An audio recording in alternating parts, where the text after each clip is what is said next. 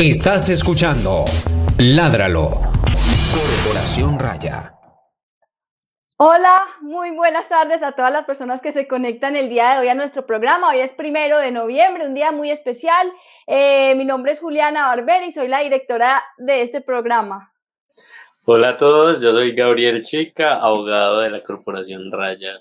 Y estamos con Ana María Yepes, ella es médica y con ella vamos a hablar en un momentico sobre eh, la alimentación basada en plantas, pero antes pues queremos ofrecer disculpas por la demora, por, haber, por el retraso en el inicio del, del, programa. Tuvimos algunos problemas técnicos, pero les agradecemos pues que se hayan conectado ahora, que estén aquí con nosotros eh, como dispuestos a escuchar pues todo lo que tenemos que compartir en este programa tan interesante y tan pertinente del día de hoy, porque hoy precisamente es el Día Mundial del veganismo que más que una alimentación, pues es una postura hacia las otras especies, hacia los otros animales con los que compartimos el planeta Tierra. Y bueno, por otro lado, también es un día especial porque es el cumpleaños de mi mamá, que es una de nuestras más fieles oyentes, feliz cumpleaños, mami, ahí está sintonizada, muchas gracias por estar aquí.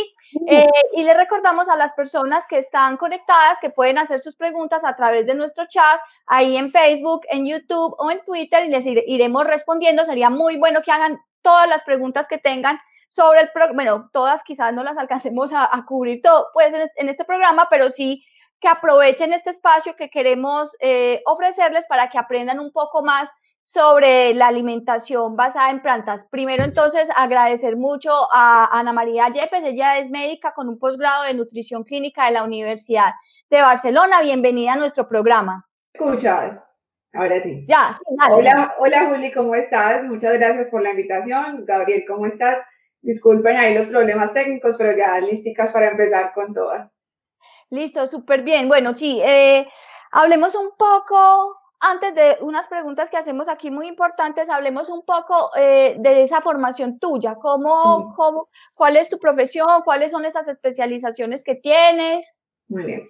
Pues yo soy médica y cirujana de la Universidad de Antioquia. Eh, tengo un posgrado en nutrición clínica de la Universidad de Barcelona y tengo varios diplomados relacionados con el área de nutrición. Eh, diplomado en nutrición infantil, en nutrición deportiva, en entrenamiento deportivo, en, nutrición en sí y, soy asistente pues a múltiples congresos, simposios, seminarios relacionados con el tema. Bueno, ahora sí, antes de seguir con el programa, vamos a hacerte unas preguntas que son de rigor acá para todos nuestros invitados. La primera pregunta es, ¿cuáles son tus hobbies? ¿Qué te gusta hacer en tu tiempo libre? ¿Cuál tiempo libre? no, mentiras. No, no, la verdad, eh, me gusta mucho leer, meditar, hago mucho ejercicio, me, soy, me gusta mucho hacer actividad física, cocinar, cocino bastante, eh, y ya, salir con mis perritos, cuidarlos mucho. ¿Y la última película que te viste? Eh, ay, ¿cómo se llama en inglés? Se llama El Diablo entre nosotros, El Diablo viene. Es una de Netflix, me la vi hace ocho días. Y buena, ah, ¿te acuerdas todavía de cuál se vio? Eh, es buena, sí, un poquito larga, un poquito dramática, pero buena. Bueno, eh, ahora sí, como para empezar el tema, eh, quisiera preguntarte por qué decidiste como mezclar tu profesión de medicina, eh, en qué momento hubo esa unión o, esa mezcla de estos dos temas que son la medicina y la nutrición o la dieta o, o la alimentación basada en plantas eh, que muchas personas podrían pensar pues que realmente los médicos se oponen a la alimentación basada en plantas. ¿Por qué? ¿Y, cómo hiciste para mezclar esos dos temas? Bueno, primero que todo fue como, como que yo, yo hacía controles de riesgo cardiovascular, que son de estos pacientes hipertensos, diabéticos, pacientes con colesterol alto. Entonces, esos controles normalmente se hacen por médico cada mes o cada tres meses. Entonces uno veía a los pacientes crónicamente y cuando ellos regresaban al mes o a los tres meses, uno veía que los pacientes cada vez estaban un poco más enfermos o más hipertensos o la diabetes un poco más descompensada. Y pues la recomendación es, uno como médico no tiene una formación en nutrición muy amplia. En realidad es un solo semestre. Entonces, eh, uno como médico, la recomendación es que le da al paciente es como, ah, bueno, baje las, las grasas, bájele a la sal, y, deje de consumir eh, mucho azúcar, ¿cierto? pero en realidad el paciente cada vez estaba peor. Entonces uno, él volvía y ya no solamente tomaba un antihipertensivo, sino que ya tocaba formularle otro y ya después venía y entonces tenía el colesterol alto, entonces ya era otro medicamento y los pacientes en realidad nunca mejoraban. Entonces yo empecé a cuestionarme como, como, ¿qué más puedo hacer yo por ellos? Y di la casualidad de que empecé a trabajar con una IPS que estaba dedicada un poco más hacia el tratamiento de, eh, digamos, de la pérdida de peso, ¿cierto? Y lo hacía por medio de medicina alternativa, eh, específicamente por auriculoterapia. Entonces, a partir de ahí, yo empecé como mis, mis primeros diplomados y empecé a darme cuenta que los pacientes sí podían mejorar. Incluso cuando yo estudié medicina, la hipertensión y la diabetes eran enfermedades incurables, ¿cierto? En este momento se sabe que muchos pacientes pueden sanar haciendo cambios en el estilo de vida, pueden sanar de hipertensión, de diabetes, si cambian su, su, sus hábitos en general.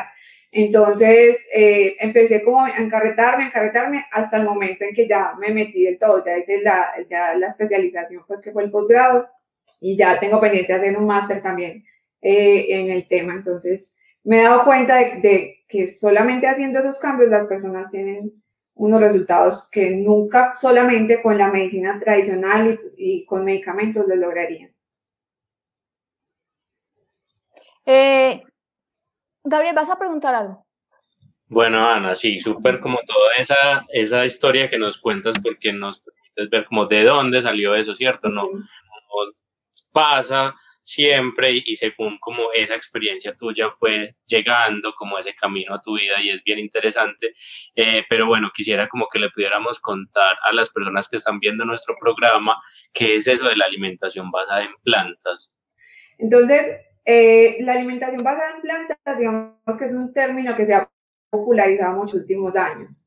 Y es, en realidad no es una sola dieta, sino que agrupa a varios tipos de dietas en los que se disminuye al máximo el consumo de alimentos de origen animal y eh, se aumenta el consumo de vegetales, de frutas, de semillas, de eh, eh, condimentos naturales, tubérculos, de todos los alimentos de origen natural.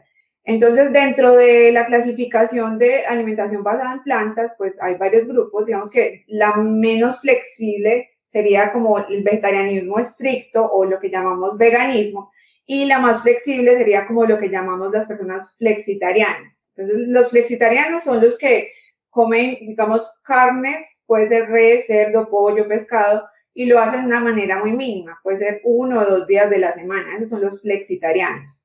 De ahí pasamos a los eh, pesetarianos o pesitarianos, que son los que eh, digamos, quitan res, cerdo, pollo, o sea, las carnes rojas y el pollo, y solamente eh, dentro de los alimentos de origen animal incluyen los peces. De ahí pasamos al ovo-lacto-vegetarianismo, que son eh, personas que no consumen carnes blancas ni rojas y consumen solamente entonces pollo, perdón, huevos y lácteos como alimentos de origen animal. Y ya los vegetarianos estrictos o los veganos son las personas que prescinden de todos los alimentos de origen animal, incluyendo también, además de eh, evitar los huevos y los lácteos, evitan también, por ejemplo, la miel. Y obviamente, eh, cuando hablamos de veganismo, no estamos refiriéndonos solamente a la parte, pues, como de alimentación. Veganismo ya sí es como eh, toda la filosofía y el estilo de vida en el que se prescinde de todos los animales como fuente o de alimentación o de bienestar, pues como para el ser humano. Eh, digamos que se evita la explotación de todo tipo de animales. Bueno, eh, pues obviamente nosotros como Raya eh, y en nuestro programa promovemos el veganismo no solamente como una forma de alimentación, sino como una posición frente a la explotación de las demás especies animales. Es una posición que busca la justicia para esos otros animales, para esas otras especies, a través de nuestros hábitos cotidianos. Eh, ya entrando como en el tema específico de los mitos eh, de, la que la esterilización, es que ya estoy como tan, tan mentalizada con los mitos de la esterilización que ya iba a decir con los mitos de la esterilización, con, los mitos de la alimentación basada en plantas. Hablemos un poquito de lo que siempre le dicen a uno, ay, pero ¿de dónde va a sacar las proteínas? Pero, y las proteínas, esa es la preocupación, o sea, la gente toma Coca-Cola y, McDonald's y, papitas y cree que está súper bien alimentada y está obteniendo todas las proteínas y es la mejor alimentación del mundo. Y siempre cuando uno dice, bueno, tengo una dieta o vegetariana o, o soy vegetariano o vegano, pero Dios mío, las proteínas, Hablemos un poco de ese mito. Bueno, entonces, eh, lo primero que hay que saber es que hay, digamos, unos, unos cálculos que se hacen para saber cuánta proteína necesita un ser humano. Entonces, eh, en términos generales, una persona sana debería estar consumiendo entre 0.8 y 1 gramo por kilo de peso al día, ¿cierto? O sea, si yo peso 60 kilos, tengo que consumir 60 gramos de proteína al día o un poquitico menos puedo irme a 52, 55 gramos de proteína al día sin tener ningún tipo de déficit. O sea, estoy recibiendo toda la proteína que necesita mi cuerpo. Recordemos que la proteína es lo que forma la estructura del cuerpo. O sea, la proteína es pelo, piel, uñas, cartílagos, huesos, músculos. Esto son todos los órganos internos, pero también es, por ejemplo, la hemoglobina, está hecha a base de proteína, las inmunoglobulinas, que son las defensas, son proteínas, y la forma en que se comunica una neurona con otra es a, través de neuropéptidos, que son también proteínas. Entonces, la proteína es muy importante y, debe de, ingresarse todos los días en nuestra alimentación. Y eso es independiente del tipo de alimentación que se lleve. Entonces, ese 0.8 a 1, muchas personas, incluyendo personas que no lleven un tipo de alimentación basada en plantas, no llegan. Muchas personas no llegan a la cantidad. ¿Por qué? Porque eh, eh, comen proteínas que son de mala calidad, basan sus, proteínas en los lácteos que a veces no tienen la cantidad que se necesita tanto, eh, no están bien orientadas sobre cuáles son sus requerimientos, entonces casi nunca llegan. La, verdad es que la mayoría de mis pacientes, yo atiendo pacientes vegetarianos, no vegetarianos, veganos, omnívoros, dietas mediterráneas, etcétera, y la mayoría no llegan a esa cantidad. Y pasa también un poco el extremo contrario, y es que por ejemplo, en deportistas, a veces lo que suele suceder es que se pasan demasiado en cantidad de proteína y eso obviamente tampoco es tan sano. Entonces, eh, sí se puede llegar a la cantidad de proteínas por medio de una dieta basada en plantas, eh, sí, y es la verdad relativamente fácil. Eh, las fuentes proteicas vegetales más grandes son las leguminosas, o sea, los frijoles, las lentejas, los garbanzos, las arvejas, soya, maní. Pero a esas algunas de esas les falta un aminoácido, o sea, un pedacito de la proteína para hacer proteína completa. ¿Con qué se complementan? Con los cereales integrales, o sea, con la avena, con la quinoa, con el arroz integral, con el maíz, con el trigo. Entonces, es necesario complementar esas dos fuentes para poder llegar a la cantidad que el cuerpo necesita y, para que, digamos, tengan esa otra partecita que el cuerpo necesita.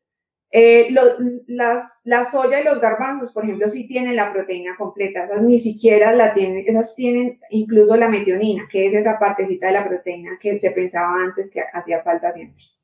Ya se sabe, antes se pensaba que uno en cada comida tenía que mezclar la leguminosa con el cereal integral, o sea, tenías que comer siempre frijoles con arroz o pan con tofu, que el tofu es a partir de la soya para poder llegar a la cantidad. Ya se sabe que no, ya se sabe que yo puedo comer eh, frijoles al almuerzo y arroz en la cena y estar recibiendo todo lo que se necesita. Y eso es gracias a un depósito de aminoácidos que tenemos, que es el pool de aminoácidos que está en el hígado y que, eh, digamos que en 24 horas él recoge todas las proteínas y las va, de acuerdo a las necesidades, él va formando las diferentes proteínas que tenemos a lo largo del día que necesitamos a lo largo del día. Y lo otro es que los, las semillas y los frutos secos también se convierten en fuentes proteicas, o sea, también ahí hay una buena cantidad. Entonces, eh, llegar a ese gramo, digamos, eh, Juli, ¿cuánto pesa? Yo peso 56 kilos. Entonces, llegar a 56 gramos a lo largo del día no se hace tan difícil. Tendrías que comer avena por la mañana con leche de soya y una frutica. Eh, al almuerzo te comes unos unas lentejas y por la noche te haces un sándwich y le pones un tofu y le pones vegetalitos. ¿Escuchas? estás teniendo como corte ahí en la señal, como, eh, eh, eh". pero yo entendí que tenía que comer al desayuno avena. ¿Hasta dónde a? Hasta el almuerzo. Entonces, digamos, avena con fruta y leche de soya. Al almuercito, lentejitas, arroz y ensalada. Y por la noche, un sanduchito y le pones tofu y le pones unos tomates. Ahí podrías estar llegando fácilmente, dependiendo obviamente de cantidades, pero es fácil llegar a esa cantidad. Entonces, no, no es difícil llegar a las proteínas diarias. Vale, súper, Ana María. Entonces, eh, bueno, de antemano nos van mostrando que hay como múltiples posibilidades, ¿cierto? Y además como que eh, es clave también cómo se combinan los alimentos y esto es bien interesante, pero digamos que algunas personas pensarán como, bueno, pues eso es para una persona que no hace eh, ejercicio, que no tiene intenciones de subir eh, o de aumentar masa corporal, pero bueno, por ejemplo, muchos amigos o personas en el gimnasio me han dicho como, bueno, pues es que eh, a mí me gustaría ser vegetariano o vegano, pero es que así no podría aumentar masa corporal. ¿Qué, qué piensas de eso? ¿Qué podrías contarnos sobre eso? Sí, eso es uno de los mitos pues más frecuentes que, que uno escucha. Eh, digamos que después de, no sé si se vieron el, el documental de Game Changers, muchas personas lo vieron y, digamos, se ha cambiado un poquito la perspectiva. Mm, eh, digamos que en Game Changers hay una muestra que las personas pueden ganar fácilmente eh, proteínas, eh, músculo a, base de proteínas vegetales. Sin embargo, algunas de las cosas de ahí no tienen suficiente evidencia científica como para recomendar, para hacer, digamos, ciertos tipos de recomendaciones, pero en general es un documental muy bueno y la mayoría de las cosas de ahí sí, tienen esa evidencia. Digamos que eso ha cambiado un poquito a partir de eso y yo últimamente atiendo muchos pacientes que ven el documental y que de verdad incluso quieren ganar masa muscular a partir de fuentes vegetales. Eh, es, es fácil también, pero digamos que hay que aumentar un poco más todavía la cantidad de proteína. Si dijimos que una persona sana la cantidad es 0.8 a 1 gramo, en una persona que desea ganar masa muscular, lo ideal es 1.2 a 1.5 gramos. Entonces podemos hacer incluso el cálculo eh, con Juli eh, para ver cuánta, cuánto necesita Juli de proteína al día. Entonces, 50 y, 56. Sí, 56. Bueno, entonces si multiplicamos 56 por 1.2 nos da 67.2 gramos de proteína, ¿cierto? Y si multiplicamos 56 por 1.5 nos da 84. O sea, Juli tendría que comer entre 67 y 85 gramos de proteína al día para poder formar masa muscular. Pero obviamente no se necesita solamente comer más proteínas. Se necesita, si queremos formar tejido, el tejido no se forma de la nada. Hay que comer un poquito más de todos los grupos de alimentos, también un poquito más de carbohidratos. Obviamente los carbohidratos tienen que ser sanos, naturales. Eh, hay que comer un poquito más de grasas y tiene que ser nuevamente grasas sanas y naturales pero es posible llegar a esa cantidad. Y lo otro es que se necesita ejercicio de fuerza, pues yo no voy a formar bíceps de la nada, yo no voy a formar cuádriceps de la nada. Es necesario que por lo menos cuatro días de la semana la persona esté haciendo actividad física de fuerza para poder tener eh, ese mismo beneficio. Eh, cuando, cuando una persona dice, bueno, eh, ¿cuántos serían más o menos esa cantidad? Si, si, yo estoy llevando, digamos, una dieta omnívora, seguramente eso es muy fácil de llegar a una dieta omnívora. Tampoco es que sea tan fácil. Digamos que cuando una persona se come 100 gramos de pollo, no se está comiendo tampoco 100 gramos de proteína, que eso es lo que tienen, digamos, la gente en la cabeza, es lo que creen ellos. Entonces, por eso comen y comen carne todo el día creyendo que están comiendo una cantidad muy grande. Eh, cuando se come 100 gramos de pollo, se están comiendo más o menos 20 a 25 gramos de proteína. Cuando uno se come 100 gramos de lentejas, se está comiendo alrededor de 10 a 12 gramos de proteína, ¿cierto? Pero uno no se come normalmente 100 gramos de lentejas. Normalmente una taza de lentejas puede tener más o menos 180 gramos, o sea, podemos estar hablando de 18 eh, gramos de proteína, 20 gramos de proteína, que sería como muy equivalente a lo que se come una persona en pollo, ¿cierto? Hay, hay varias preguntas y comentarios en nuestro chat. Eh, nos saluda Capilo Cardona. Hola Cami, muchas gracias por conectarte. Dice, eh, relacionado con lo de las proteínas, es un pequeño chistecito. Dice, somos zombies, pero la falta de proteínas no nos deja enterar, porque la gente pues siempre le dice a uno, y las proteínas, y, y puede que uno sea la persona mejor nutrida del mundo y pueda ser mucho más fuerte o lo que sea, pero si algo de algo se enferma, eso es eso es por no comer carne, o sea, si siempre le duele, si le duele un dedo es por no comer carne. Es por no comer carne. Te caíste de cinco pisos y te partiste un pie. si, si hubieras comido carne, eso no te hubiera pasado. Y sí, bueno, es algo que es un chistecito. Gracias, Cami. Bueno, eh, nos dice Valeria Barberi, mi primita. Hola, Valeria. Gracias por esta información tan importante. Dice doña, doña Línea que está muy interesante. Y pregunta Valeria, y doña Linda tiene otra pregunta, ¿qué tan, primero la de Valeria, ¿qué tan cierto es que complementar lentejas con quinoa es proteína completa? De hecho, la quinoa sola ya tiene eh, proteína completa. Hay algo que se llama aminograma y sería bueno también que, si alguien pues como está muy interesado también lo puede buscar en, en internet. El aminograma es cuánto de cada aminoácido de los esenciales tiene cada, cada alimento, ¿cierto? Entonces, eh, hay unos, los aminoácidos son como los bloques de las proteínas. Digamos que la proteína es un muro de legos de diferentes colores, ¿cierto? Y cada colorcito es un aminoácido diferente. Hay unos que se denominan esenciales y la palabra esencial en nutrición quiere decir que el cuerpo no lo produce y que le toca consumirlo porque si no se enferma. Eso, eso es la, o la esencial es que tenemos que consumirlo, ¿cierto? Entonces los aminoácidos esenciales son los que tenemos que consumir. De los esenciales, a, las lentejas sí les falta lisina, ¿cierto? Eh, eh, perdón, les falta metionina. Y la quinoa, en cambio, sí tiene todos, pero, o sea, tiene lisina y tiene metionina, pero la carga de proteína de la quinoa no es tan alta, ¿cierto? Entonces, sí habría que comer una muy buena cantidad para poder llegar a la cantidad si fuera quinoa sola. Al combinar los dos, está perfecto. Igual, igual, como les digo, lo más importante es como lo que se coma a lo largo del día, como es lo que cuenta. Listo. Y doña Lina nos hace una pregunta y es que, bueno, con frecuencia encontramos comentarios de personas que nos dicen como, vea, es que la proteína de la carne no se puede reemplazar con nada, ¿cierto? Eh, nos dice, ¿cómo podríamos desmentir esto y argumentarle a estas personas de una manera sencilla?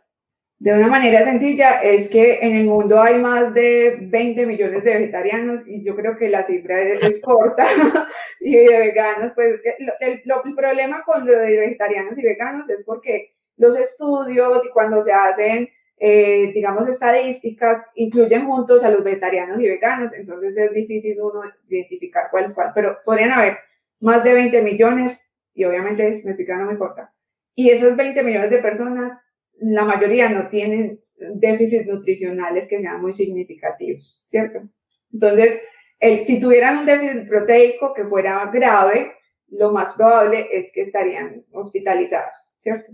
O estarían en, una cama porque no se pueden movilizar. Entonces, eh, eh, la evidencia que nos muestra es que muchas personas a lo largo de la historia han sido vegetarianas y tienen una vida igualmente saludable, sin ningún tipo de déficit. No, y además el hecho de que, pues lo, lo, que comentaba, por ejemplo, en un videito corto que circula, que me parece que está basado en What, en What the Hell de, de Netflix también, en el que hablan de, de cómo los herbívoros pues solamente obtienen proteína a partir de las plantas, de la, principalmente de la hierba, del forraje, y bueno, ellos obtienen pues una gran masa muscular, los herbívoros por lo general, los, por lo menos las grandes especies son muy grandes especies, son animales muy, muy, pues muy gigantes. Son los más grandes, son los más grandes. Son los más grandes, entonces, pues ya el tema pues como de nuestra construcción y nuestra fisionomía, fisiología y etcétera, en términos de la relación con la carne es otro tema, pero pues las plantas brindan todo lo que nosotros necesitamos para estar bien, para sobrevivir, para estar saludables, etcétera. Otro de esos mitos que, que, pues que muchas veces, relacionado precisamente con lo que estaba diciendo, que, que le dicen a uno, ah, pero es que eso no es natural, eso no es, es, es, que el ser humano no está hecho para ser vegetariano ni vegano, el ser humano está hecho para comer carne. Ahí tendríamos una discusión como en, en, cuanto a nuestra evolución, a biología evolutiva, sociología, antropología, un montón de cosas que están relacionadas con este tema, pero que, pero que desde tu perspectiva ¿Cuál es la respuesta para ese mito? Dios, esa, es muy dura. La verdad, me la preguntaron hace poquito para un, programa de una estudiante de nutrición del CES. Eh, y, y, yo, digamos, eh, mi conflicto de interés más grande es que yo soy vegana. Entonces, para mí, pues, el mundo, un mundo vegano, pues sería como el mundo ideal. Eh, sin embargo, pues, hay un estudio muy grande que se hizo que demostró que, digamos que el paso del, del neandertal, ¿cierto? Eh, incluso hay otro, otro paso que es intermedio, que es como uno de los primeros homos. Ellos eran primordialmente eh, vegetarianos, ¿cierto? La, su base de alimentación era vegetariana. Pero eh, en ese proceso, que eso fue hace más o menos, no sé cuánto tiempo, creo que estamos hablando de un millón de años, no sé, pero empezaron como a macerar la carne y a masticarla y eso hizo que eh, nosotros evolucionáramos incluso en, en, Homo sapiens. Entonces parece que la evolución al Homo sapiens sí, sí fue, digamos, eh, asociada al consumo de carne, o sea, como que el, paso del, del, o los primeros Homos al Homo sapiens sí fue así. Eh, obviamente el consumo era muy mínimo, se dio más como por, por cuestiones estacionarias, por falta de alimentos, ¿cierto? Eh, y el consumo era muy mínimo y, y, podría pasar meses sin que un ser humano comiera carne. Eh, entonces, basado en todo esto, yo empecé como a analizar, a ver, desde el punto de vista anatómico y fisiológico, si nosotros sí correspondíamos como a, a seres vegetarianos o a seres, eh, digamos, omnívoros, digamos, herbívoros o omnívoros. Hay varias hipótesis que apoyan el hecho de que, de que tenemos esa parte, eh, eh, digamos, herbívora todavía dentro de nosotros. Uno de ellos es que, eh, digamos, nuestro, nuestra, todas las piezas dentales tienden a ser muy planas, no son como tan afiladas como la de los omnívoros. Los omnívoros estamos hablando, digamos, de osos, de mapaches, de perros, y además la apertura de los dientes no es tan amplia como la de ellos, ¿cierto? Entonces, en eso nos parecemos un poco más a los herbívoros. Otra característica que nos parecemos a los herbívoros es que eh, no somos capaces de sintetizar la vitamina C. Entonces dependemos de las frutas y de los vegetales como los herbívoros para, para poder consumir vitamina C. En cambio, los omnívoros, ellos mismos las, las producen. El pH del estómago de nosotros cambia muy fácilmente cuando comemos ciertos alimentos. O sea, el pH es muy ácido y cambia. En cambio, el pH de los omnívoros se mantiene muy ácido y se mantiene muy ácido para poder que entre la carne y haya una buena digestión de esa carne. De hecho, los humanos, uno de los alimentos con peor digestibilidad es la carne. El intestino de nosotros tiende a ser muy largo, o sea, un intestino humano puede medir 6, 7 metros, ¿cierto? Y en eso también nos parecemos a los herbívoros y parece que es porque necesitamos de la absorción de la glucosa durante todo ese tiempo. La glucosa es nuestro mayor combustible, es como con lo que el cuerpo funciona y en eso también nos parecemos a los herbívoros. Entonces hay varias características que parece que conservamos de, de los de antes, ¿cierto? Sin embargo, hay otras que, que, también están ahí como que uno le queda en duda. O sea, por ejemplo, eh, las criptas intestinales sí parecen más intermedias, o sea, parecen más como en, del omnívoro, ¿cierto? Entonces hay unas que ya están como adaptadas a la carne. Sin embargo, para mí es, la respuesta a eso, es que el, el, ser humano en este momento tiene la capacidad de llevar los dos tipos de alimentación, o sea, es capaz de ser completamente omnívoro y ser capaz de ser completamente herbívoro. Eh, y ya la decisión es desde cada persona, ¿cierto? Entonces es más como, como una cuestión más de ética y de, decisión personal que más que de, igual el cuerpo se va a adaptar muy bien a cualquiera de las dos características. Sí, Ana, muy, muy bueno que digas eso porque eh, muchas personas tienen como la concepción de que porque uno abandona pues como los productos derivados de los animales, eso significa sí o sí irremediablemente que va a estar desnutrido y eso no es así, porque pues si nosotros nos vamos a los extremos, pues como es esa, es esa afirmación, pues si nos vamos a los extremos, si nos fijamos, la mayoría de las personas del planeta consume carne en alguna medida, en alguna de sus variaciones, eh, algún animal explotado es consumido. Y cuando hay ese, y uno no puede decir que esa mayoría de la población que consume productos animales está bien nutrida, o sea, no es como, no, no es una obligatoriedad la una cosa de la otra. Entonces, pues no, no quiere decir que porque una persona sea vegana está mal nutrida, quiere decir que la persona no, se sabe, no sabe comer, así como la persona que come carne y no sabe comer, pues no sabe comer y está mal nutrida.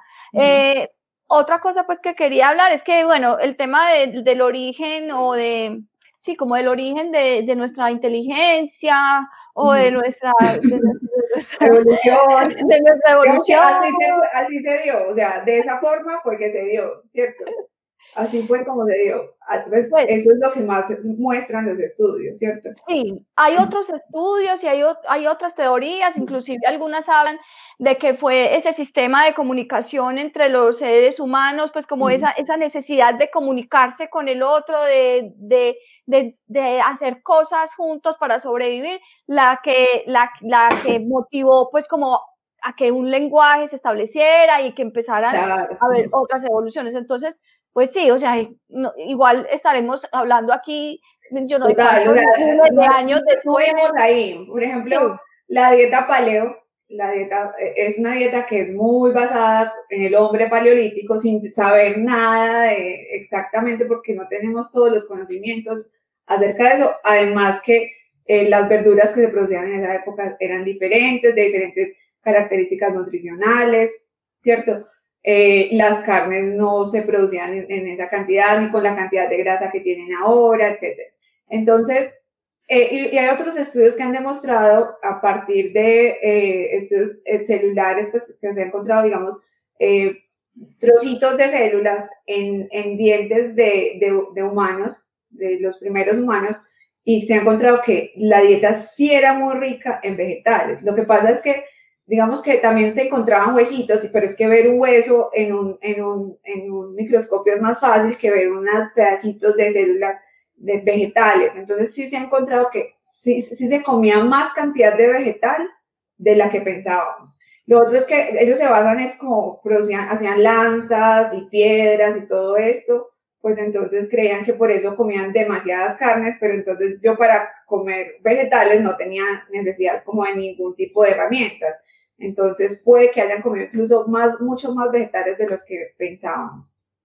Bueno, y ahorita hacíamos una pregunta eh, y era como, ¿qué decir cuando las personas nos dicen que solo se encuentra proteína en la carne, este tipo de situaciones? Pero hay un argumento que es como un mito, que es como la evolución de este, y es que nos dicen eh, bueno, pues usted sí puede encontrar muchas cosas en los vegetales, pero la B12 no, la B12 solo la encuentra en la carne. ¿Qué podríamos decirle a estas personas? Eh, bueno, la B12 es producida por una serie de bacterias, ¿cierto? Ningún animal produce B12 y ningún hongo tampoco produce B12, solamente la producen bacterias, ¿cierto? Esas bacterias viven en el suelo y viven en el agua y eh, a partir del cobalto, que es ese elemento químico, producen la, la cianocobalamina, que es la vitamina B12, ¿cierto? De ahí los animales llegaban y se la comían. Los animales en pastoreo llegaban, se la comían, se la tomaban, etc. Pero hay varios inconvenientes, sobre todo pues desde hace, eh, desde que se está haciendo pues como esta agricultura tan intensiva. Uno es que eh, las, el suelo está súper sobreexplotado y fertilizado y todo, o sea, la disponibilidad de las bacterias y del cobalto es muy baja. Y el agua está muy contaminada. Eso hace que no haya mucha vitamina B12 en el, en el ambiente. Y lo otro es que los animales, muchos, viven en granjas industriales. Ahí es donde crecen. Entonces, la mayoría de los animales que están en pastoreo incluso son alimentados además con pienso. Y ese pienso tiene B12, o sea, llega al ser humano por suplemento, no llega porque los animales lo produzcan. Y todos los que están en granjas industriales obligatoriamente están suplementados con B2. Entonces, siempre va a llegar al humano, es por suplemento. Entonces, una persona que lleva una alimentación basada en plantas necesita eh, suplementarse, o sea, saltarse el suplemento del animal, saltarse el intermediario y suplementarse ella. Pues hay muchas, muchos mitos acerca de que si una persona vegetariana necesita uno el suplemento, que lo puede obtener de otras fuentes. La recomendación general que dicen todas las academias es que el suplemento se da desde que la persona es incluso vegetariana. Y esto es más o menos nuevo, esto es más o menos a partir del 2013 que se empieza a recomendar en vegetarianos. En veganos siempre se ha recomendado. Antes se pensaba que a partir de los huevos y los lácteos la persona podía, digamos, obtener la cantidad que se necesitaba. Sin embargo, se requiere una cantidad demasiado alta de huevos y lácteos para poder llegar a ella y eso ya, ya dejaría de ser una alimentación tan sana. Entonces se recomienda la suplementación siempre en los vegetarianos con una alimentación sana y en todos los veganos la suplementación. ¿Se puede obtener de eh, algunos alimentos fortificados? Sí, pero esos alimentos fortificados, como algunos cereales y algunas leches, no dejan de ser alimentos súper procesados que no se recomiendan tanto. La levadura nutricional tiene B12 también y sí se puede consumir, pero no se va a llegar fácilmente a la cantidad que se necesita, es muy difícil dosificarla. Eh, Listo, sigamos con otro mito del, por el mismo camino. Y el hierro, que el grupo emo, que yo no hay quien, ah, pero es que tal cosa, que, que ese no le va a absorber, que entonces, que no, que se va, que le va a dar anemia, fijo, fijo, le va a dar anemia. Hablemos un poquito como el tema del hierro en la dieta basada en plantas, en la alimentación basada en plantas. En la alimentación basada en plantas, los índices de anemia, digamos que el riesgo es similar al de una persona que no lleva una alimentación basada en plantas. O sea, no cambia para nada. De hecho, son de los nutrientes críticos en los dos grupos. El hierro de origen vegetal es verdad que no se absorbe tan bien. Y la teoría dice que sobre todo al inicio uno debería consumir más hierro. O sea, cuando uno hace la transición, incluso todavía más cantidad. La proporción es más o menos 1.8 veces más que una persona eh, que, no, que lleva una alimentación omnívora. Eh, ¿Por qué? Porque no se absorbe muy bien. Y es verdad, porque no se absorbe bien por dos, dos eh, eh, sustancias que hay ahí dentro de las plantas, que son los fitatos y los oxalatos, que impiden que se absorban también. Pero digamos que hay métodos que ayudan a que se absorban bien. Uno es, por ejemplo, que tiene hierro? Los frijoles, las lentejas, los garbanzos, las arvejas, las semillas, la misma quinoa, la avena, los, las frutas deshidratadas esas, esas cositas tienen un poco de esos grupos, tienen eh, fitatos y un poquito de oxalatos. Entonces, para disminuirle eso, lo que se recomienda es un buen remojo. Entonces, ¿quién no remoja los frijoles, las lentejas, los garbanzos antes de cocinarlos? Lo ideal es que haya un buen remojo. Yo recomiendo, eh, por ejemplo, para las lentejas, para los, los frijoles verdes, puede ser 8 horas y para los garbanzos y para los frijoles del resto y para las arvejas puede ser 12 horas. Y ojalá con cambios de agua, con dos a tres cambios de agua. Y si se puede con agua tibia. Esto va a ayudar a que el hierro, el calcio, el zinc que tienen estas, estas leguminosas, el cuerpo las logre absorber. Hay otras cosas que tienen hierro, las verduras de hoja verde. Eh, la espinaca tiene mucho hierro, pero tiene mucho de esos oxalatos. Entonces, ese hierro, digamos, no se absorbe tanto, pero está bien comerla. Igual la col rizada, que es la col kale, las coles en general tienen muy buena cantidad de hierro. Entonces, sí se puede obtener. Lo recomendado es que una mujer adulta promedio coma más o menos 18 gramos, 18 miligramos de hierro al día y un hombre 8 miligramos. Obviamente nosotras siempre necesitamos más porque eh, menstruamos cada mes, entonces siempre vamos a necesitar un poquito más. Sí se sabe que los niveles de ferritina, cuando uno mide la ferritina, que son los depósitos de hierro en sangre, esas, las personas que llevan una dieta basada en plantas, tiende a ser, digamos, en el límite, pero no bajo. O sea, yo los encuentro alrededor de 35 en mujeres, alrededor de 50 en hombres. Eso no quiere decir deficiencia, se encuentra casi siempre ahí. Entonces, eh, pueden vivir así una vida sin tener ningún tipo de, sintomatología ni ningún tipo de inconveniente. Y además se recomienda que haya siempre vitamina C cuando se come hierro, porque la vitamina C va a ayudar a desactivar esos fitatos y esos oxalatos. Entonces, si yo como, eh, digamos, frijoles y a sus frijoles le les, les puse pimentón o comí una ensalada con pimentón, con eso ya estoy consumiendo vitamina C. El pimentón es la fuente más alta de vitamina C como de las más disponibles. El limón tiene buena cantidad de vitamina C, el brócoli y el tomate también tienen vitamina C, o un postrecito, en la, digamos, comer una, una frutica de postre que tenga vitamina C, o sea, naranja, mandarina, fresas, kiwi, guayaba, piña, mango, eh, arándanos crudos, van a ayudar a que ese hierro mi cuerpo lo logre absorber. Después de un tiempo, que no se sabe cuánto, las vellosidades intestinales, que son las, digamos, de donde, se absorbe, donde el cuerpo absorbe el hierro, cambian e incluso logra absorber más cantidad que una persona no vegetariana o no vegana. Entonces, puede que ese 1.8 ya no sea tanta necesidad, sin embargo, siempre se recomienda comer muy buena cantidad de hierro. Bueno, ahí en nuestra transmisión en Facebook, doña Marta nos hace una pregunta y es si esto eh, que nos estás contando aplica para todas las edades. Y nos parece muy interesante esta pregunta porque en ocasiones nos encontramos con personas que nos dicen, bueno, sí, usted puede tener toda la razón en todas estas maneras de obtener los nutrientes necesarios, pero para los niños no, ¿cierto? A veces nos dicen como, bueno, los adultos ya tienen como ciertas capacidades, pueden ingerir como grandes cantidades de alimentos y pueden estar obteniendo todos los eh, nutrientes necesarios, pero tal vez para niños o personas pues que están como en edades importantes del crecimiento, pues no es tan, tan recomendable. ¿Qué podemos decir sobre esto? Bueno, entonces, digamos que estas, recomendaciones que yo dije de hierro de 18 miligramos y 8 miligramos por día es, aplica para adultos. Ya por niños ya se hace por edad.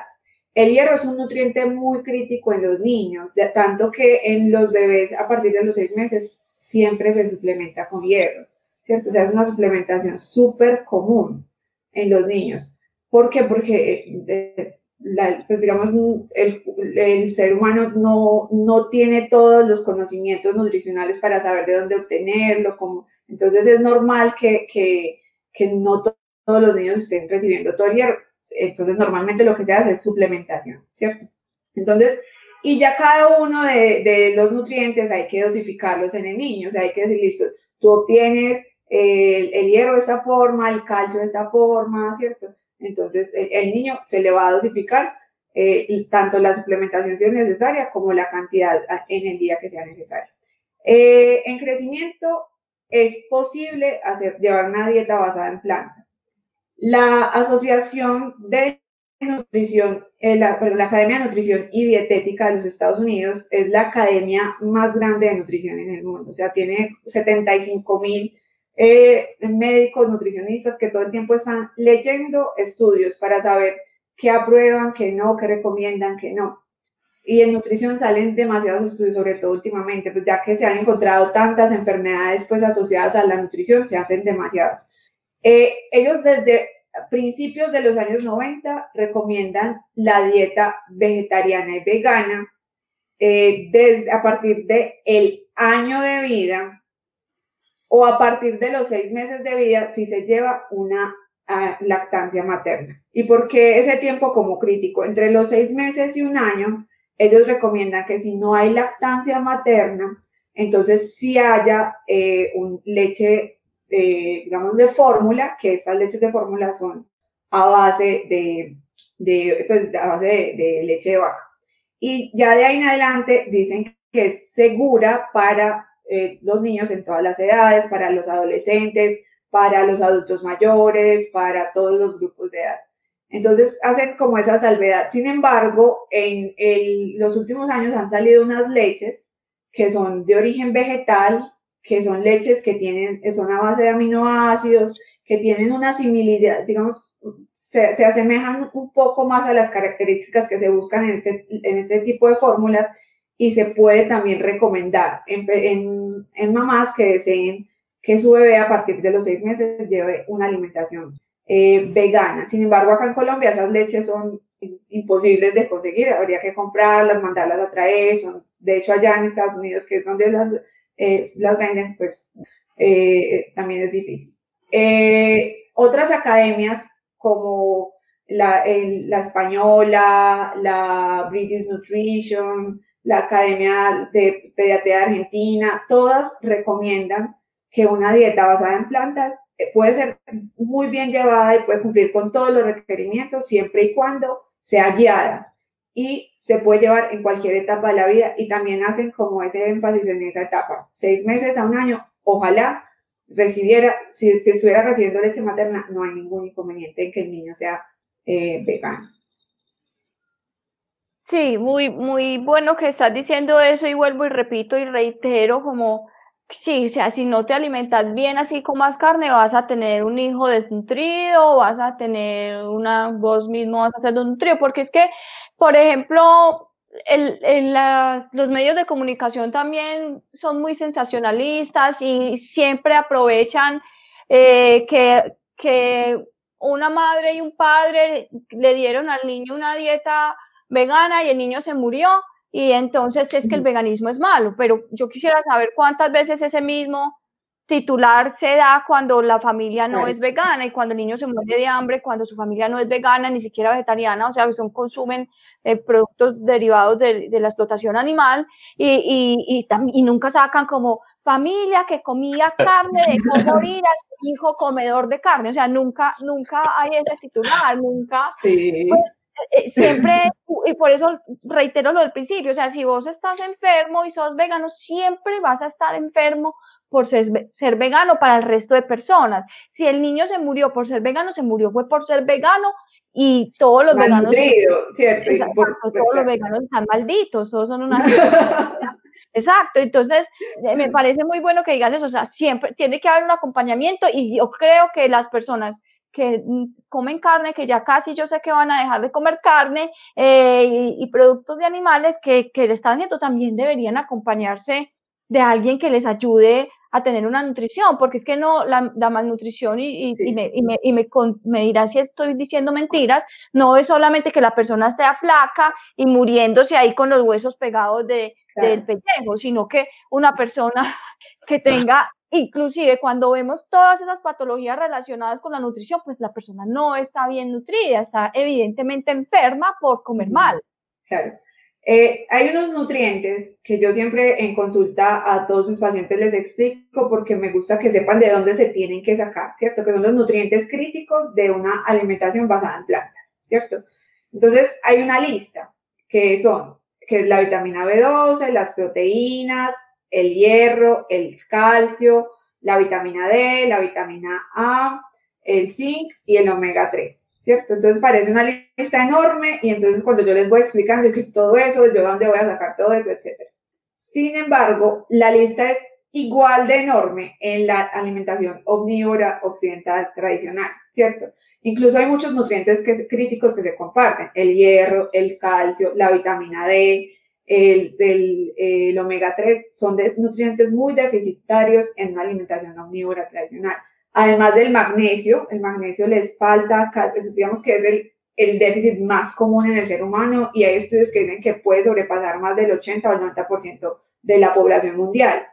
A, los, a las personas que llevan una alimentación basada en plantas no les pasa eso, pues porque el magnesio viene en los vegetales de hoja verde oscura, los frutos secos, ¿cierto? Entonces, no es un nutriente crítico, pero el magnesio en, la población general sí lo es. Lo mismo la fibra. La cantidad de fibra que consume una persona promedio no sobrepasa casi nunca los 20 a 25 gramos diarios. Lo recomendado es 30 a 35 gramos en un adulto. Y una, una persona vegana, por ejemplo, que tiene una, una cantidad de fibra eh, dentro de su alimentación que es muy alta, puede llegar fácilmente a 50, 55 gramos diarios de fibra. Y la fibra no es algo como que, ay, la gente cree que come fibra como para ir al baño, ¿cierto?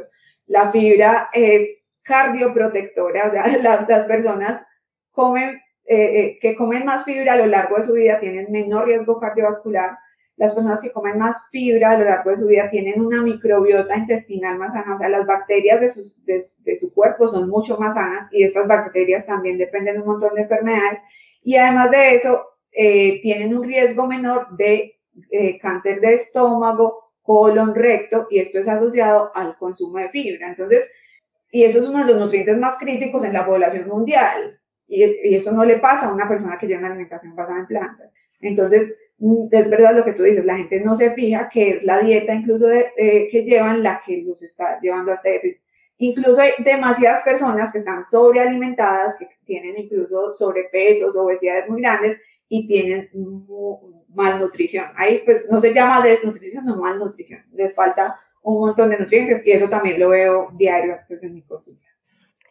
Eh, Ana, hablemos un poquito también de lo que estábamos hablando, de todas esas etapas de la vida y la relación con la alimentación basada en plantas, que es otro de los mitos que existe sobre las mujeres que están en embarazo. Pues siempre, supongo yo, yo no estoy en embarazo ni quiero estar nunca, pero las mujeres que están en embarazo, yo que utilizan una gran cantidad de recursos, eh, me refiero pues como a sus propios recursos para pues hacer crecer un individuo dentro de, sí mismo, me, imagino que eso es bastante desgastante en términos energéticos, en términos de nutrientes, etcétera. Entonces la gente siempre dice, no, pero es que si estás en embarazo no puede, no puede ser vegano, no puede. Eh, ¿Cómo respondemos ahí? Bueno, eh, pues yo he tenido, digamos, eh, he acompañado a varias pacientes veganas que están embarazadas con embarazos muy exitosos, con partos muy sanos, con bebés que están recibiendo su lactancia materna, o sea, sin ningún tipo de inconvenientes. Es totalmente posible y también está recomendado, o sea, eh, lo, recomiendan bajo la supervisión médica siempre, así como cualquier embarazo, o sea, debería de tener una consulta nutricional durante todo el embarazo. Asimismo, una, una persona vegana que está embarazada debería tener su consulta nutricional. Eh, eh, las, las guías dicen, las guías creadas pues, por, por todas estas asociaciones, dicen que toda la vida en crecimiento puede, puede llevarse a cabo bajo una alimentación basada en plantas, o sea, ya sean niños, embarazadas o atletas, ¿cierto? Porque tienen vida en crecimiento, porque tienen tejido en crecimiento. Entonces, en todos esos es muy posible. Ahí digamos que los nutrientes críticos habría que calcularlos un poquito más altos porque es normal que una mujer embarazada se le bajen los niveles de hierro y que termine un embarazo con niveles de hierro más bajos, incluso con una hemoglobina más baja, que hay que tener en cuenta, muy en cuenta el calcio de origen vegetal, llegar a la cantidad que se necesita y aumentarle con respecto a lo normal. Eh, hay que, el, omega 3 puede ser un nutriente que eh, sí se requiera suplementar en este tipo de, pacientes, porque el omega 3, eh, nosotros tenemos, nosotros, las fuentes vegetales de omega 3 se consumen en una forma que se llama ácido alfa-linoleico, que esa es la chía, la linaza y las nueces, ¿cierto? Y ya nuestro cuerpo la transforma en las dos fuentes, digamos que en las dos eh, ácidos grasos que el cuerpo utiliza, que es la DHA y la EPA, ¿cierto? Que eso lo hemos escuchado porque Seguramente cuando escuchamos propaganda, la leche dice con DHA, con EPA y con no sé qué. Entonces, el cuerpo, el, ser más capaz de transformarlo. Sin embargo, en el embarazo, como los requerimientos son tan altos, de pronto esa capacidad de transformación no es suficiente a veces y se prefiere entonces la suplementación de omega 3. Pero en personas que no estén embarazadas, las fuentes vegetales se puede, se puede obtener la cantidad suficiente. Chía, linaza, nueces eh, son fuentes muy, muy buenas de omega 3. Vale. Doctora Ana María y Juliana, yo no sé ustedes qué piensan, pero creo que en la mayoría de estos mitos de los que hemos hablado hoy tienen que ver, no sé, con desconocimientos, con temores, con eh, que nos resulta más fácil reproducir eso que siempre se ha dicho, a sentarnos, a, buscar algo, o que se nos está eh, pues se nos genera como ese miedo de, bueno, tengo que ir a un médico para que me acompañe en esto, pero es que todo el mundo debería ir a un médico para que lo acompañe en eso. Debemos ser responsables con la alimentación, con nuestras distintas etapas de la vida, es decir, como también apropiarnos de eso tan importante que es la alimentación y que es la salud y que cualquier persona debería hacerlo, ¿cierto? Y que si eh, dar un cambio tan importante en la postura política, ética y alimentaria, pues lo requiere razón de más para hacerlo. Pero entonces creo que el mito que sí es como la estrella siempre es, eh, bueno, puede que todo eso que usted me explicó hoy sobre salud sea cierto, puede que yo no me vaya a subnutrir, que no vaya a pasar nada malo, no me voy a enfermar, pero es que ser vegetariano o ser vegano es muy caro, es muy caro, es muy difícil. Eh, ¿Qué podemos decirle a estas personas que creen que necesitan pues eh, un montón de dinero para ser vegetarianas y veganas? Bien. Eh, bueno, lo que dices es, es, totalmente cierto y es mucho como incluso desconocimiento. O sea, la verdad es que no es, no es mentira que la industria se ha encargado incluso de, de hacer la mayoría de los estudios, ¿cierto? Eh, paga los estudios, los estudios que se hacen son muy costosos y paga los estudios, entonces eh, muchas personas terminan una formación incluso en una universidad y terminan sin conocer nada al respecto. Y yo creo que la industria tiene mucho que ver en esto, ¿cierto? Entonces, eh, mi invitación también es a que, digamos, yo, los nutriólogos que, que yo conozco acá en Medellín, todos sé que tienen las capacidades de atender a personas que lleven alimentación basada en plantas eh, y muchos nutricionistas también y cada vez más, pero la invitación es, es, a eso, que siempre haya, porque el desconocimiento no, solamente es de las personas, muchas personas incluso asisten al nutricionista y lo primero que les dice es tienes que volver a comer carne, ah, tienes anemia, solo se corrige si comes carne, ¿cierto? Entonces la invitación es a, a, que, a, que, a que todos tengamos esa capacidad como de poder atender y, y, porque es que es una decisión muy personal, la, la decisión personal es, hay que respetarla y nosotros como profesionales tenemos que tener los conocimientos para que esa persona pueda llevar eh, su alimentación basada en su decisión personal. Entonces, eh, esa es como la invitación porque el desconocimiento no es solo del de, de público en general. Y eh, la, la alimentación basada en plantas puede llegar a ser costosa como cualquier tipo de alimentación, ¿cierto? Como puede llegar a ser costosa, pero si uno basa sus, eh, su nutrición, su, día a día en alimentos, eh, digamos, tan naturales, tan comunes como, y, y, más que se producen acá, o sea, nosotros vivimos en un país que produce una cantidad de alimentos de origen vegetal enorme y son bastante económicos. Si uno basa su alimentación en frijoles, lentejas, en garbanzos, en arrocito, en avena, en, panes integrales, en arepas, en frutas y puede comprarlas de temporada que son más económicas. Eh, puede que incluya unas semillas, pero es que hay semillas también muy baratas. Pues si, si, uno incluye, por ejemplo, las semillas de ajonjolí son muy económicas, las de chía son muy económicas. Eh, si uno incluye un poquito de frutos secos, porque los frutos secos van a complementar en varias, varios aspectos la alimentación basada en plantas, pues por el triptófano, el, zinc, el fósforo, la proteína, el calcio, la grasa sana, etcétera. Entonces, eh, frutos secos no tengo que irme al que vale un kilo 50 mil pesos. Puedo comprarme unas almendras, puedo comprar, eh, ir a la plaza, que normalmente son más económicos, eh, y, y, mantenerlos ahí. Entonces, se puede basar en todos esos alimentos. Y ya a partir de ahí puedo empezar a jugar un poquito. O sea, si yo me canso de comer frijoles todos los días, ¿cierto? O lentejas todos los días de la misma forma, entonces voy a aprender a hacerlas en croquetas y las voy a aprender a hacer en albóndigas, en salchichitas y las pastas las hago diferentes y todo eso para, para variar un poco, para que el paladar no se canse, pero todos esos alimentos siguen siendo económicos. Y además de, de ser económicos, pues los beneficios que traen eh, son pues enormes, incluso se, se gana uno beneficios económicos, porque es que las enfermedades cuestan un montón, ¿cierto? Entonces, entonces también, ya si uno quiere, digamos, variar un poco y introducir otras cositas diferentes, puede que de vez en cuando se dé un gustico con cosas que pronto sí son un poquito más costosas, pero que no son obligatorias, ¿cierto? No es que tenga que comprarlas para poder llevar una alimentación basada en plantas sanas. Sí, eso es cierto. O sea, uno hace de la alimentación, bueno, yo no voy a decir pues que, que, comer los frutos secos sea barato ni nada, pero uno sí tiene que tener en cuenta que la alimentación basada en plantas es mucho, pues a mí me parece mucho más barata porque yo me pongo a mirar, por ejemplo, la gente que consume carne o consume lácteos, pues eso no es barato.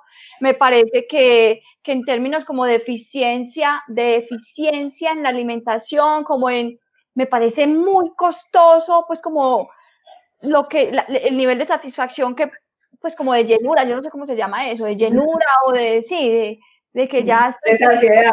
Exacto, o sea, de la carne, me, no sé, me parece que es carísimo, las lentejas son algo muy barato, los frijoles son muy baratos, el arroz es muy barato, pues creo que, que, que, que como lo dice nuestro programa, pues es un mito y qué bueno pues que nosotros mismos empecemos como a derribar esos mitos, porque bueno, si yo me quiero comer la hamburguesa de Beyond Burger que es importada y que, y que además... Que no pues, es tan sana. Que, que no es tan sana, o sea, eso es exacto, estamos hablando de comida saludable o de comida ¿cierto? Chatarra vegana. Chatarra vegana, lo que se llama por ahí gordi veganos, pues es, otra cosa. O sea, y si nosotros queremos simplemente pues comer cosas procesadas que son muy costosas, sí va a ser carísimo. Y también es una cosa que hay que como que construir con las personas porque no es siempre estamos como acostumbrados, pero ¿con qué reemplaza? ¿Con qué reemplaza? No, no, yo no creo que sea necesario reemplazar como tal, simplemente darle como una un giro a nuestros gustos gastronómicos y empezar a disfrutar otros sabores y darnos la oportunidad de conocer otras cosas en la dieta que antes no nos habíamos dado la oportunidad de conocer sin necesidad de replicar lo animal, sin necesidad de tener algo que asemeje un pedazo de carne o algo que asemeje algo derivado de los animales, sino simplemente como disfrutar de toda esa variedad que incluso Ana nos está mencionando que tenemos en nuestro país en términos alimenticios. Sí, por ejemplo, me dices mucho, no, es que la leche, la leche de almendras vale cinco veces más, pero ¿quién dijo que tenías que tomar leche de almendras? Pues no es necesario ni siquiera eso. Eh, es necesario que, que variemos su alimentación, que incluyamos muchos grupos de alimentos. Eso puede ser un gusto, ¿cierto? Pero no es una necesidad. Entonces, dentro de los alimentos que, que, tenemos que incluir, podemos basarnos en esos naturales que son bastante económicos y jugar un poquito con ellos. Incluso a veces resulta más barato hacer la leche de almendras en la casa, digamos, e incluir ese bagacito que es tan importante porque es la fuente de calcio que se nos queda ahí. Y comérnosla, tomárnosla como deberíamos, podría ser más barato que comprarla. Eh, y no está mal, digamos, a, mí me parece genial que la industria incluya alimentos veganos, ¿cierto? Pero no está bien basar su alimentación en lo que hace la industria, porque la mayoría de las veces es comida hiperprocesada, es comida súper, súper procesada que no va a traer muchos beneficios. Entonces, y se sale, se sale, incluso puede hacer que, que tú no absorbas otros nutrientes. Entonces, uno no puede basar su alimentación en eso que es tan costoso y tan procesado.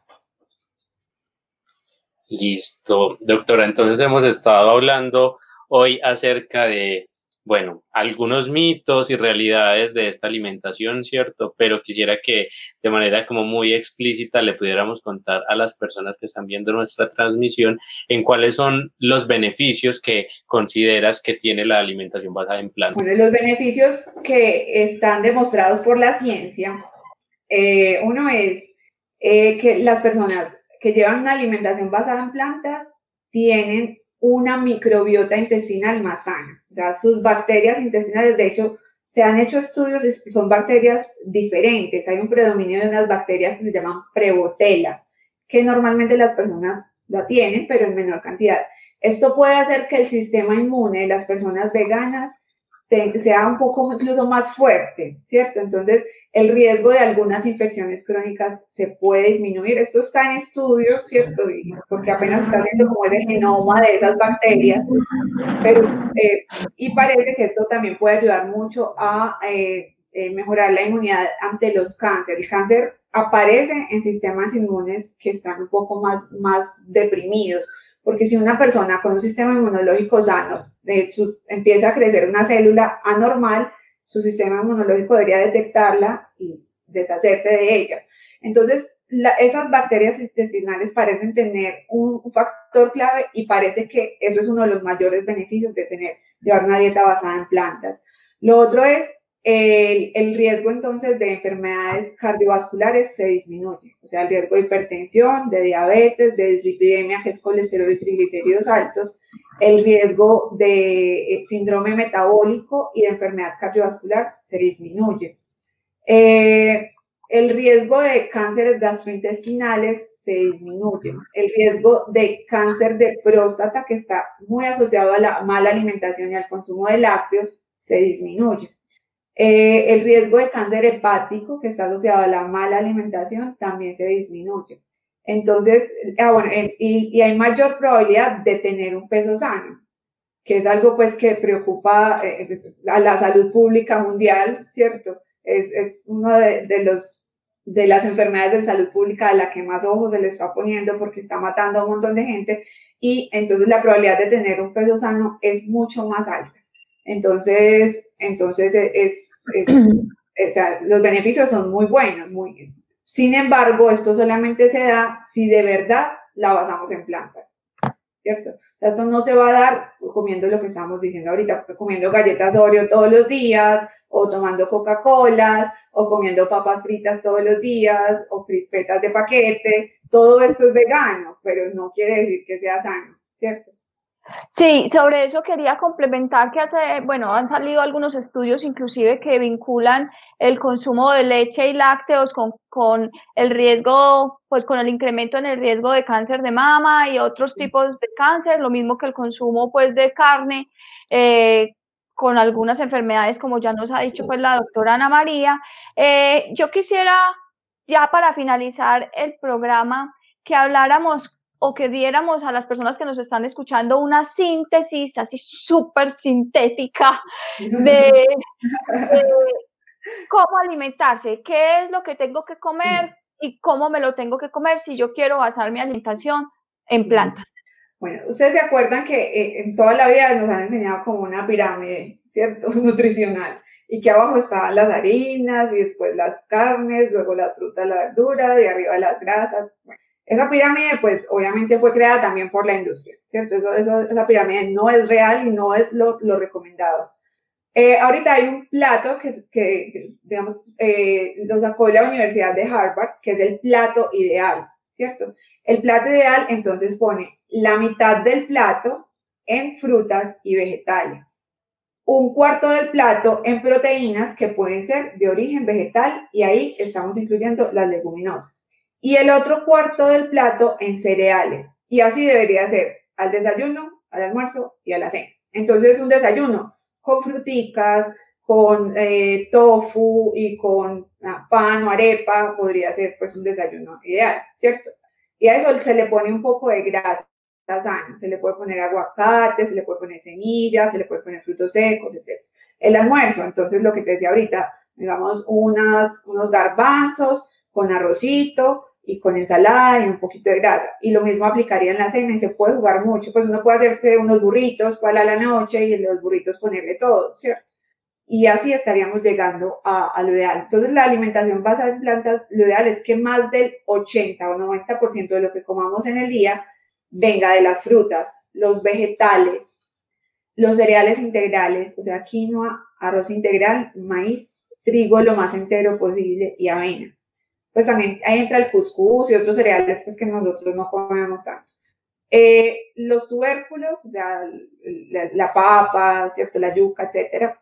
Las, los condimentos naturales, las semillas y los frutos secos. Si nosotros basamos más del 80 al 90% de nuestra alimentación en eso, lo más probable es que obtengamos todos esos beneficios de una dieta vegana. Y el otro 10 al, al 20% se recomienda es que sea lo mínimamente procesado. O sea, ahí entra, puede ser incluso el tempe, que es este tofu fermentado, el seitán, que es gluten, ahí entraría eh, los panes que no dejan de ser procesados, pero ojalá fueran integrales, las pastas. Entonces, lo ideal es basar nuestra alimentación en comida real, ¿cierto? Y así poder nutrirnos, o sea, que esos nutrientes críticos entren y que, y que de verdad obtengamos esos beneficios. Bueno, doctora Ana María, eh, yo pienso que pues ha sido un programa muy interesante, que las personas que tenían dudas sobre el tema de la alimentación basada en plantas, pues seguramente pudieron eh, solucionar esas dudas, resolverlas, pero también obtener mucha información importante para volverse por sí mismos, pues como replicadores de esta información, eh, siempre pensando en la importancia pues de una buena asesoría y, acerca de eso pues quiero preguntarle eh, si las personas quieren hacer alguna consulta, se pueden comunicar con usted en alguna parte o, cómo pueden hacer. Claro. Eh, me pueden escribir al Instagram, aparezco como dra.anita.maria.jepes y por ahí pues nos estamos comunicando o a un numerito al WhatsApp que es 305-295-0216. Entonces, eh, ahí me pueden encontrar, programamos la cita, porque la, uno puede leer muchas cositas en los blogs, uno puede verse todos los documentales, pero la alimentación siempre debería de ser personalizada, adecuada a los gustos de la persona, a lo que hace la persona, a, a los horarios de esa persona. Y eso solamente lo puede hacer un, un profesional. Entonces, lo ideal, si fuera, como tú dices, no solamente las personas eh, que llevan alimentación basada en plantas, todo el mundo debería consultar eh, eh, a, un profesional para saber cómo está llevando su alimentación. Y recuerden que el estilo de vida también es importante, o sea, no es solamente, por ejemplo, el calcio, que es uno de los nutrientes críticos en, en, en la alimentación vegetariana y vegana, uno puede consumir todo el calcio, pero por ejemplo, si no se expone al sol, si no recibe su vitamina D, entonces no estaría recibiendo ese calcio, ¿cierto? Si no hace ejercicio, entonces no está, los huesos no estarían fijando ese calcio. Entonces no solo la alimentación, sino que hay que fijarnos también en qué, qué estilo de vida completo estamos llevando para poder obtener todo lo que necesitamos. Bueno, muchísimas gracias por haber estado en el programa, por haber aceptado la invitación por compartir con nosotros esta información tan, tan buena y tan pertinente. Eh, feliz Día Mundial del Veganismo, feliz Día Mundial del Veganismo para todos los animales. Espero pues que hoy hayan celebrado en sus casas con una comida vegana muy deliciosa, libre de crueldad, bien justa y bien compasiva con las otras especies. De nuevo, muchísimas gracias. Muchas gracias. Eh, Gabriel, gracias. El próximo jueves estaré, eh, ¿qué jueves? El otro, el próximo domingo estaremos. Muchas gracias a las personas que se conectaron y que están haciendo comentarios. Eh, este programa queda en Spotify, Apple Podcast, Google Podcast y nuestro sitio web. Eh, y, y, el próximo domingo estaremos aquí de nuevo con otro tema de interés para los que queremos y protegemos los animales. Gracias, chao. Chao. chao por un mañana animal libre de crueldad. Somos Corporación Raya.